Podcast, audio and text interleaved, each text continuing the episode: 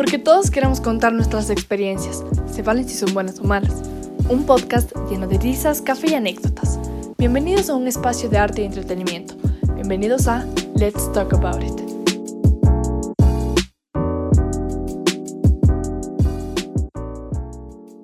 Hola, hola con todos y bienvenidos a este podcast Let's Talk About It. En esta ocasión hablaremos acerca de la música. Para eso tenemos un invitado especial, Ibrahim Rodríguez. Hola Ibra, ¿cómo estás? Hola Paula, muchísimas gracias por considerarme para este espacio y sobre todo por permitirme compartir un poco contigo de lo que ha sido experimentar la música.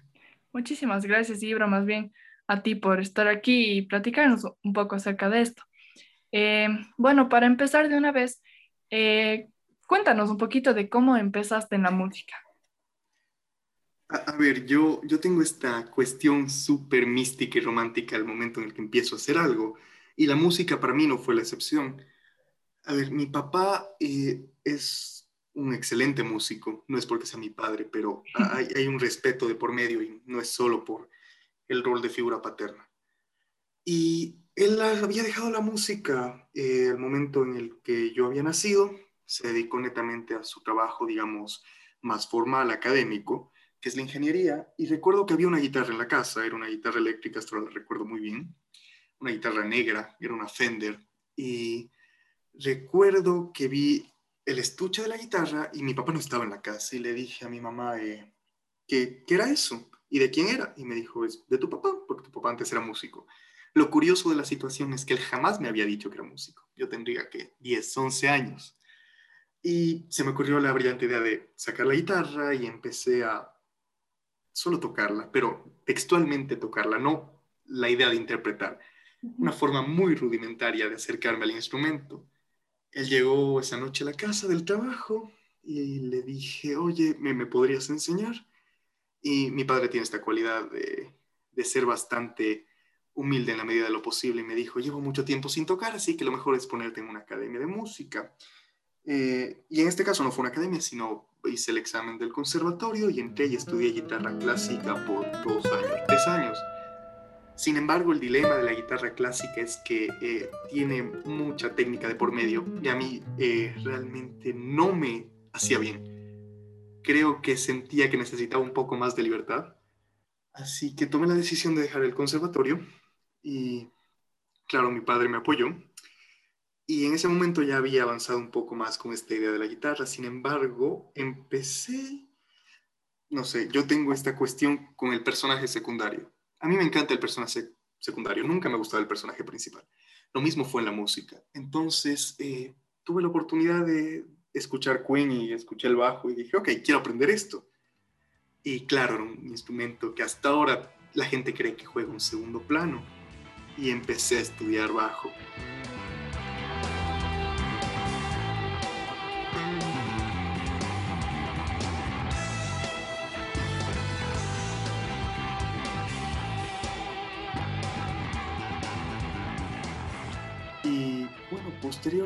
Fue el instrumento en el que, digamos, me perfeccioné y es el que mejor manejo en cuanto a teoría, en cuanto a escalas, en cuanto a interpretación.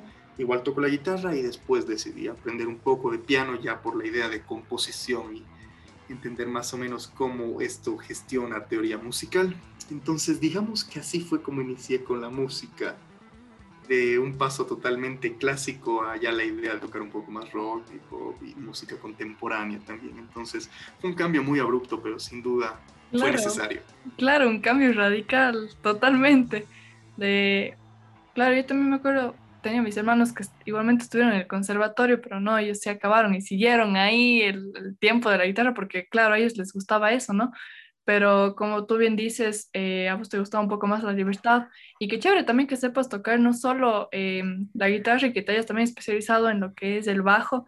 Eh, claro, mucha gente lo considera un instrumento de segundo plano, pero es muy importante porque una canción suena totalmente distinta si es que no hay un bajo. Es, y es algo, es algo increíble, es algo increíble, la verdad, el rol que cumple el bajo dentro de una interpretación. Pero bueno, eh, seguido a esto, eh, ¿cuál ha sido el estilo musical eh, que más te gusta y por qué? A ver, y, como el ñoño que soy en todos los aspectos, creo que tiendo al rock progresivo.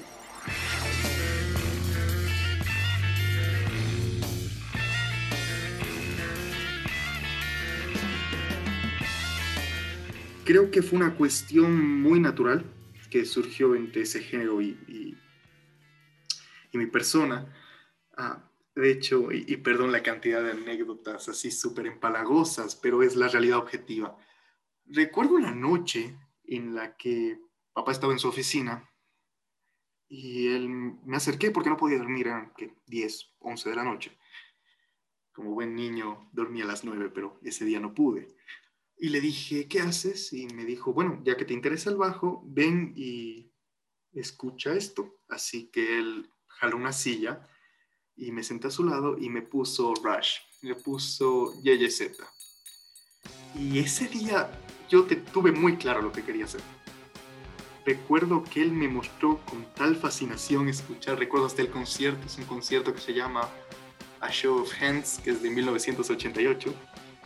Y ese fue el día en el que dijo que este género me gusta y ya no quiero saber nada de lo clásico. Entonces fui ahondando, escuché toda la discografía de Rush y dije, ok, quiero algo más. Entonces fui por algo más pesado, que era Yes, o sea, más pesado en cuanto a complejidad. Genesis de los 70 con Peter Gabriel, King Crimson, y después ya grupos un poco más, eh, digamos, fuera de la onda mainstream del rock progresivo, como Vandergaard Generator, Gentle Giant. Y siempre me llamó la atención la temática de las letras, la longitud de sus canciones y sobre todo lo complejo que era un arreglo. Para ese entonces yo tendría 13, 14 años y entendía cómo funcionaba la teoría musical, entonces podía sentir que no usaban compases pares, sino usaban compases compuestos, que su melodía o que sus armonías tenían rupturas muy abruptas y que también existía este cambio y contraste muy curioso de color, además de los elementos que usaban y obviamente el contexto de la música. Entonces fue esta transición muy sutil para pasar de la música clásica, que es súper compleja, a elementos que se adaptan al rock entonces creo que ese fue el estilo en el que más conseguí apertura y hasta ahora con el que me identifico. Sin embargo, hay muchos grupos de rock clásico y pop que me gustan mucho, mucho. Entonces es una variedad de grupos que escucho, pero sin embargo creo que si pudiese hablar de un género en el que tengo favoritismo es el rock progresivo. Genial, bueno, y mucha gente al parecer no es que lo escuche mucho o no es muy apoyado, ¿no? Es muy raro escuchar, me, se me hace un poco raro, ¿no? bueno, tal vez por lo que ya te conozco, me he sido un poco contagiando de este, de este, de este género, de este estilo de música y claro, algo, algo sé, ¿no? Pero es muy, muy difícil encontrar o muy raro encontrar a personas que les guste este estilo y lo practiquen, como tú. Y bueno, entrando en, igualmente en este contexto de este estilo, ¿alguna vez has compuesto alguna obra musical tal vez con este estilo que nos cuentas? He compuesto varias cosas en cuanto a proyectos independientes. Eh, mi padre igual es un fanático total rock progresivo, así que eh, tenemos esta suerte de proyecto en el que hacemos suites muy largas y bizarras de rock progresivo que duran 20-25 minutos, conceptuales, con temáticas eh, muy, muy bizarras, ese es el tema, y sobre todo con cosas que leemos constantemente, pero que tienen que ver con la ciencia ficción. Para mí el rock progresivo es la ciencia ficción de la música. Entonces, eso por un lado. Después yo tengo mi lado cheesy, empalagoso y me gusta escribir canciones super pop, pero un pop muy estilizado tipo Elo, Super Trump, más o menos por ese estilo. Y cuando digo estilizado no es que sea mejor, sino es que es un pop que tiene muchos, muchos elementos chiquitos. Entonces, eh, las canciones tienen una base macro y después tienen pequeños sonidos de sintetizadores, de piano, de guitarra, entonces estilizado es por la cantidad de cositas pequeñas que puede ir teniendo la composición. Y últimamente he estado trabajando en un corto de un muy buen amigo mío, eh, haciendo la banda sonora, y fue todo un desafío porque es esta idea de que la música ya no tiene tanta libertad, sino tiene que calzar con la temática.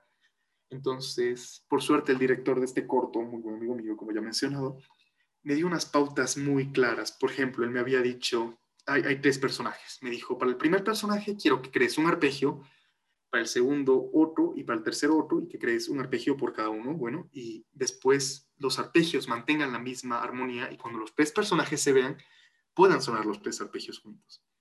Entonces es este desarrollo de darle eh, estas características musicales a cada uno según cómo es el personaje, obviamente leyendo todo el guion, un corto de 45 minutos, lo cual fue toda una experiencia. Leer, tratar de entender cómo son los personajes darle un color musical y después hacer que ese color pueda encajar con los otros dos y que haya esta suerte de, de, consistencia entre ambos, entre, bueno, entre los tres personajes. Entonces, eso en cuanto a las composiciones que he hecho y, y es algo que, que, realmente me da mucha paz. Hay veces que simplemente no es la idea de que se masifique, sino es un momento para estar a gusto, para estar tranquilo. El componer y sobre todo la posibilidad que me da tener una suerte de mini estudio de grabación en mi casa, me permite sentarme cuando tengo un mal día, tocar la guitarra con cualquier patrón que tenga, después añadir teclados, después añadir el bajo, poner una secuencia de batería y en cuatro, cinco, seis días puedo tener, digamos, la maqueta de una canción y es algo muy disfrutable.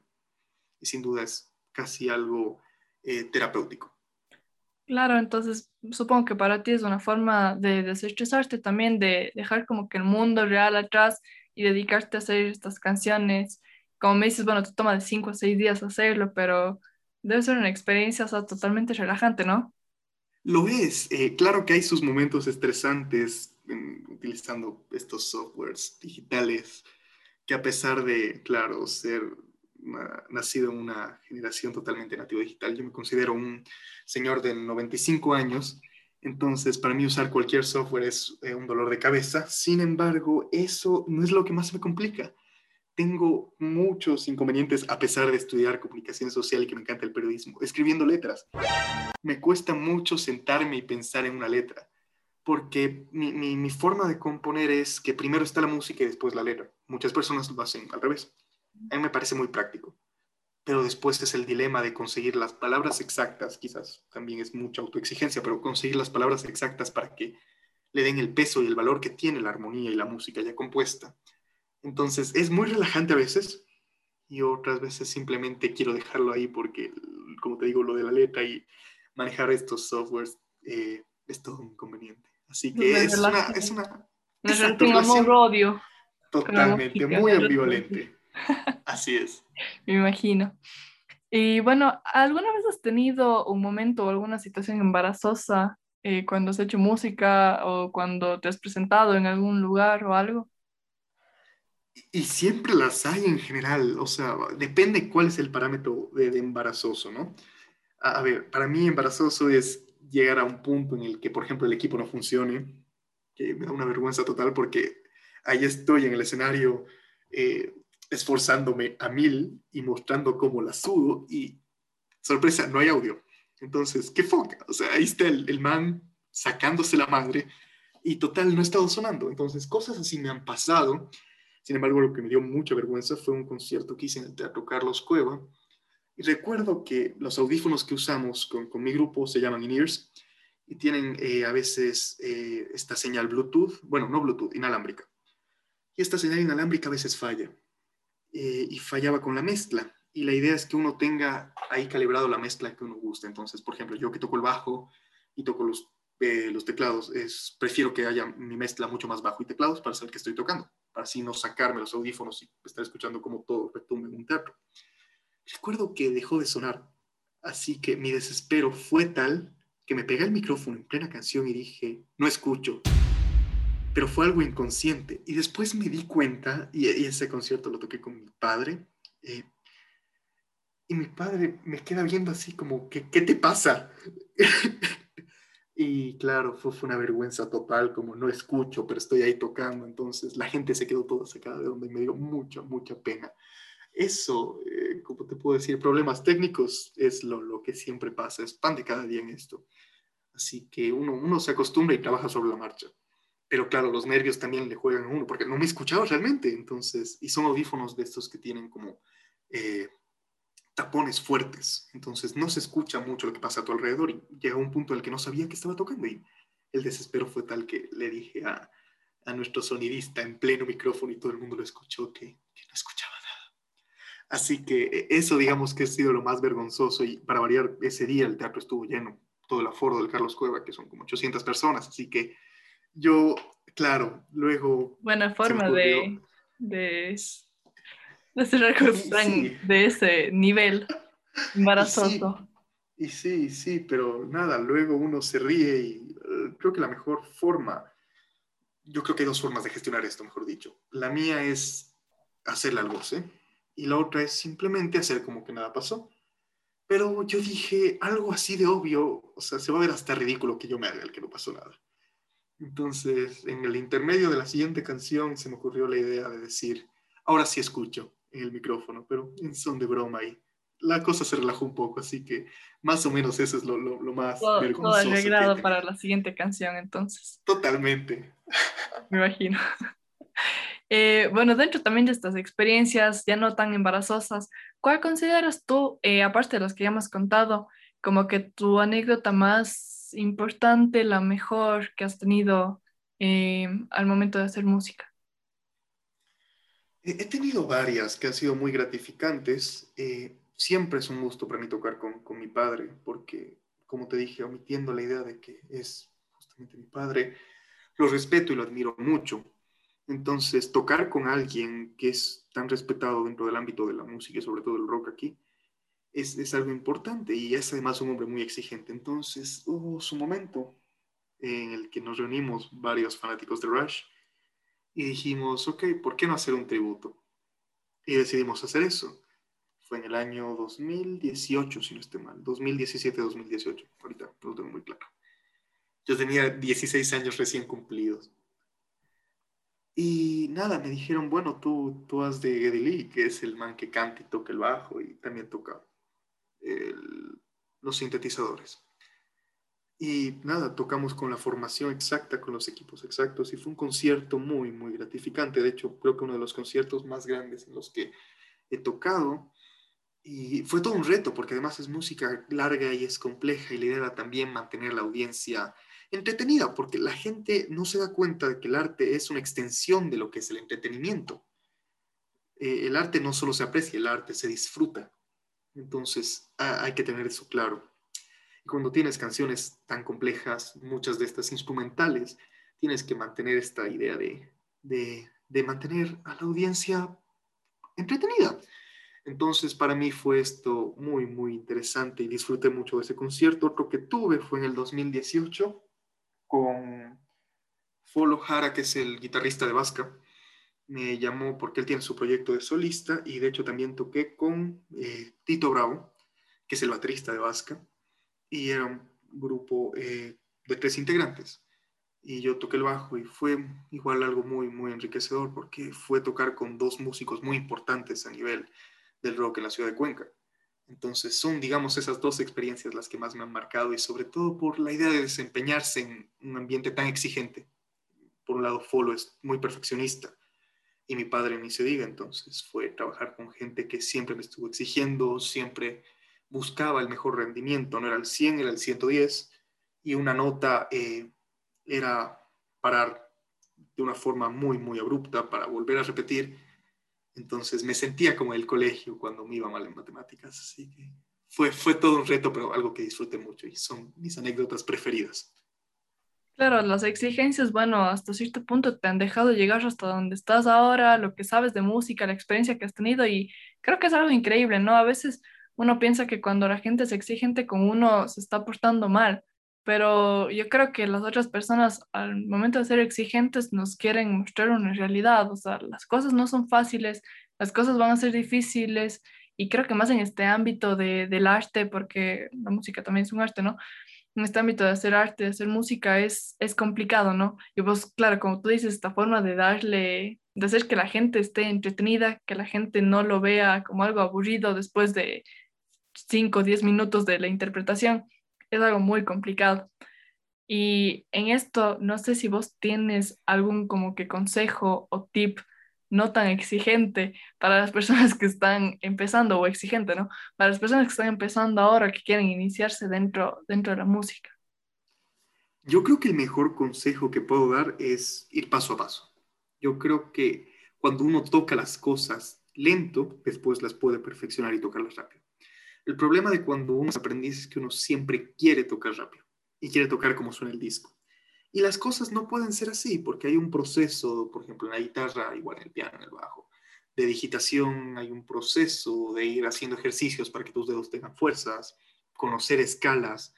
Las cosas no son tan sencillas en ese aspecto. Entonces, yo lo que creo es tomarse un tiempo y después como segundo consejo, y esto va en contra de la formación académica que he tenido, pero lo digo con total honestidad, es desarrollar el oído, porque el oído siempre salva. La teoría a veces puede fallar, uno puede tener una partitura y puede surgir cualquier otra cosa, pero tu oído y tu instinto es lo que te salva en una presentación.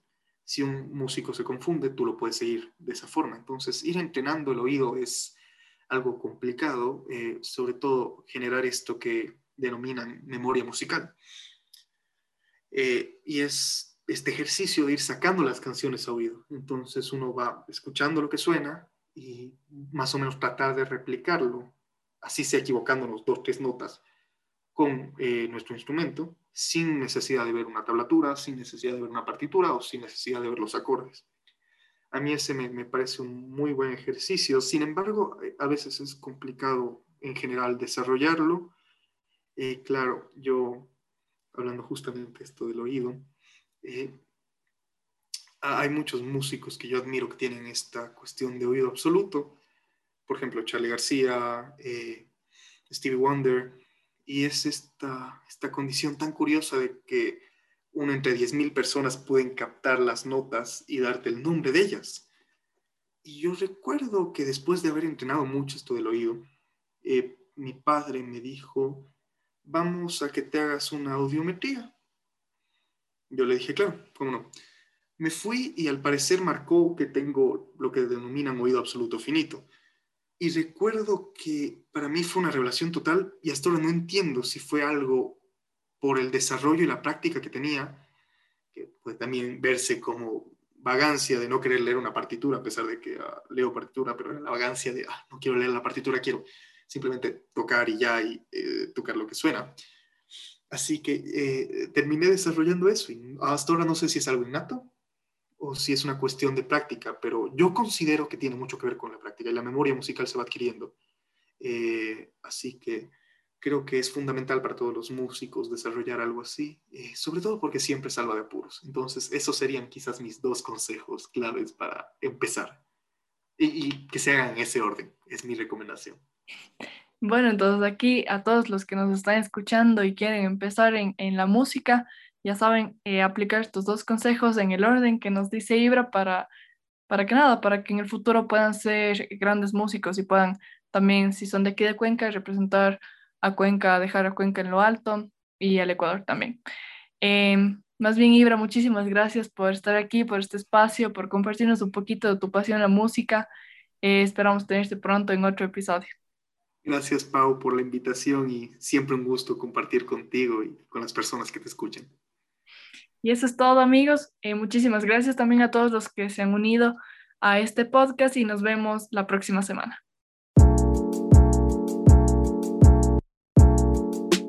Hasta aquí recorrimos este espacio lleno de historias y anécdotas. Escúchanos la próxima semana a las 7 pm. Soy Paula Cordero y esto fue Let's Talk About It.